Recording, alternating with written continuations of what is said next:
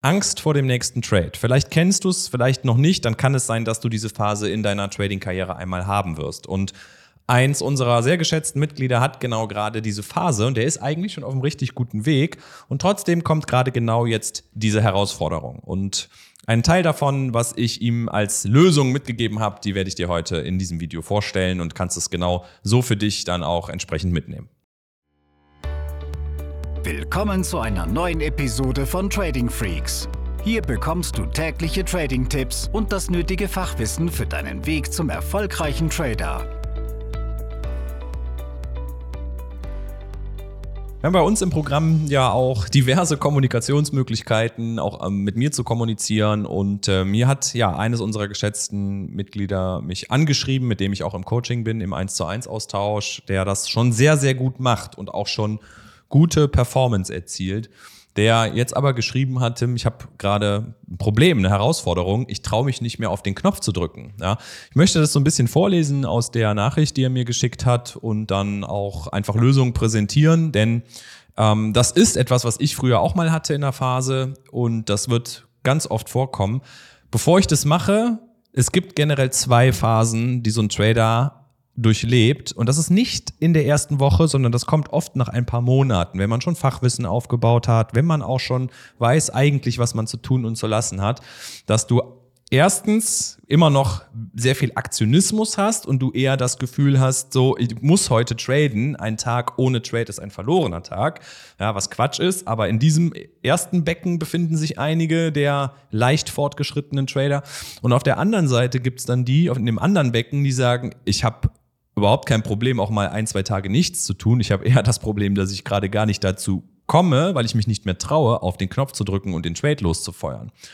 Und das, was ähm, er mir hier geschickt hat, das äh, zitiere ich äh, oder ich lese mal gerade äh, einen Satz vor. Hier mein Beispiel. Diese Woche hatte ich drei 1A 5-Sterne-Setups. Ich habe mir Alarme gestellt, meine Zonen markiert und als der Kurs dann kam, habe ich plötzlich einfach nicht auf Send Order gedrückt.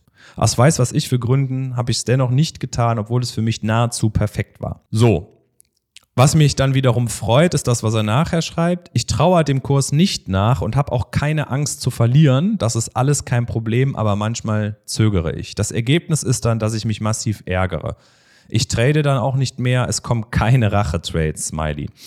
So, und das ist schon mal gut, dass du dann, wenn du dieses Problem hast, nicht doch noch hinterher springst, wenn dein Setup gerade irgendwie schon im vollen Gange ist, du den eigentlich guten Kurs nicht mehr kriegst, bloß kein FOMO, bloß kein Fear of Missing Out, was bedeuten würde, dass du diesem Kurs noch hinterher jagst und einfach zu einem viel schlechteren Kurs den Trade beginnst. Warum? Naja, weil du dann ein Ideal, nicht mehr so ein optimales Chance-Risiko-Verhältnis hast. Du nimmst nur noch eine kürzere Strecke zum Gewinn mit, hast aber noch unten weiterhin dein Stop-Loss, wie er ist.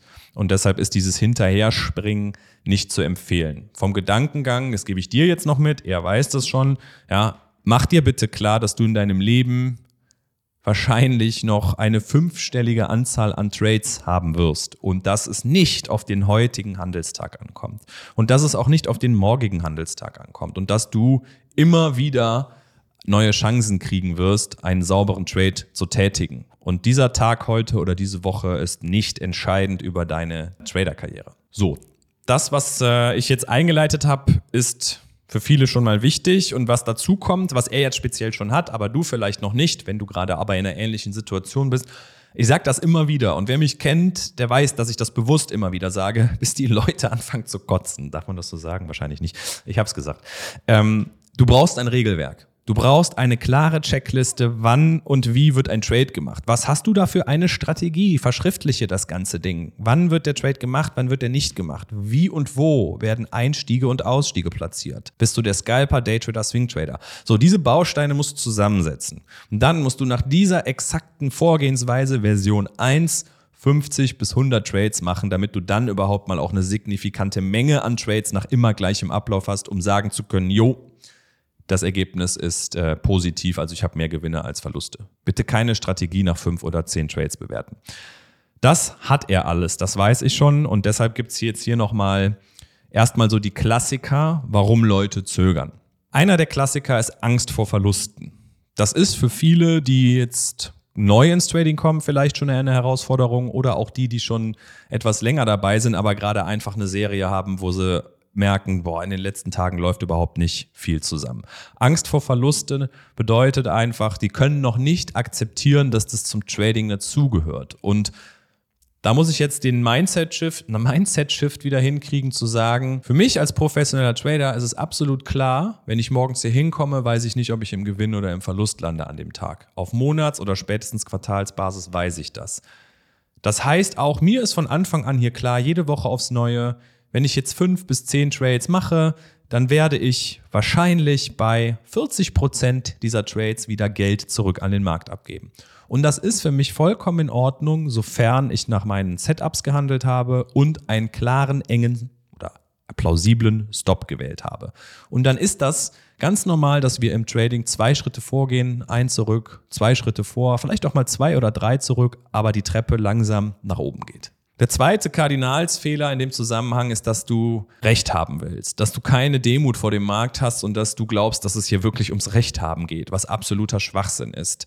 Wir handeln nur Wahrscheinlichkeiten und wir werden keine Setups finden, keine Strategien, wo wir immer richtig liegen, ja, sondern es ist immer, wie gerade auch schon angedeutet, das Akzeptieren, dass wir einen Teil der Gewinne wieder an den Markt zurückgeben und über das Risikomanagement einfach gesteuert wird, wie groß dann dieses Abgeben oder diese temporären Verluste ausfallen. So ein weiterer Grund kann sein, dass du mangelnde Erfahrung mit dieser Strategie hast, dass du aber jetzt gleichzeitig dir selber auch schon einen unglaublichen zeitlichen Druck setzt oder einen monetären Druck, weil du gesagt hast, ich möchte jetzt diesen Monat 10.000 Euro mit Trading verdienen oder weil du sagst, mein Job geht mir so dermaßen auf die Nerven, ich will da raus und zwar schnellstmöglich. Das ist alles nicht hilfreich, weil du damit, wie gesagt, eine Drucksituation für dich selbst schaffst, die du gar nicht bis zum Ende positiv gestalten oder kontrollieren kannst. Das bedeutet, das, was ich gerade sagte, wir wissen nicht, ob Trade 3, 7, 10 oder 20 im Gewinn landen oder im Verlust landen. Wir können nur über eine gewisse Dauer nachher ausschließen oder festlegen, feststellen, dass dieses Setup hier funktioniert. Aber das Ergebnis ist niemals linear Tag für Tag gleich und das musst du einfach akzeptieren. Was dir also helfen wird, ist selber diese Perspektive zu erweitern, dir mal zwölf Monate, 18 Monate Entwicklungszeit zu geben, was nicht heißt, jetzt einfach stupide jeden Tag an den äh, PC zu kommen, Charts zu öffnen und irgendwas zu handeln. Du musst schon Arbeit reinlegen. Du musst dir diese Regelwerke erstellen. Du musst ins Backtesting gehen und dann eben schauen, okay, kannst du was optimieren oder bist du zufrieden damit, so wie es ist und dann wirklich Quantität reinpacken.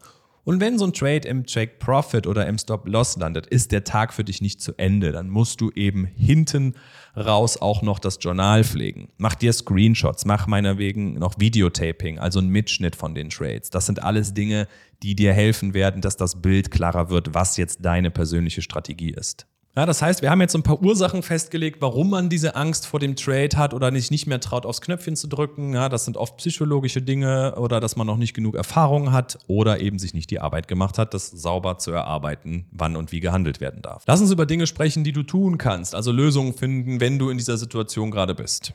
Ich sage es jetzt noch einmal, diese Arbeit, die du dir als Trader unbedingt machen musst, natürlich angehen, ja, die Dinge abarbeiten, diese To-Do-Liste. Und auf der anderen Seite könntest du natürlich sagen, okay, ich gehe mal temporär zurück aufs Demokonto. Es kann sein, dass du gerade diesen Switch mental noch nicht hinkriegst, von Demo aufs Live zu wechseln, weil dir die Erfahrung fehlt. Ja, dann okay, warum blöd Geld riskieren? Geh aufs Demokonto und mach halt eine Woche Paper Trading. Wenn du generell sagst, nee, habe ich überhaupt keinen Bock drauf, dann bist du es ein Stück weit selbst schuld, aber du kannst natürlich dann auch auf dem Live-Konto mit kleineren Positionsgrößen arbeiten. Finde mal eine Positionsgröße in den nächsten Tagen, wo du sagst, der Trade ist mir fast schon egal, was da rauskommt, weil mich das monetär nicht wirklich juckt, ob ich da jetzt im Gewinn und Verlust bin.